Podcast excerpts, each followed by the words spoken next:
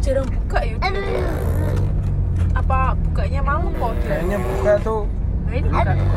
Kemarin-kemarin tuh kayaknya banyak event deh dia. Kayak misalnya di mall mana di mana gitu loh. Paling sosialnya gitu.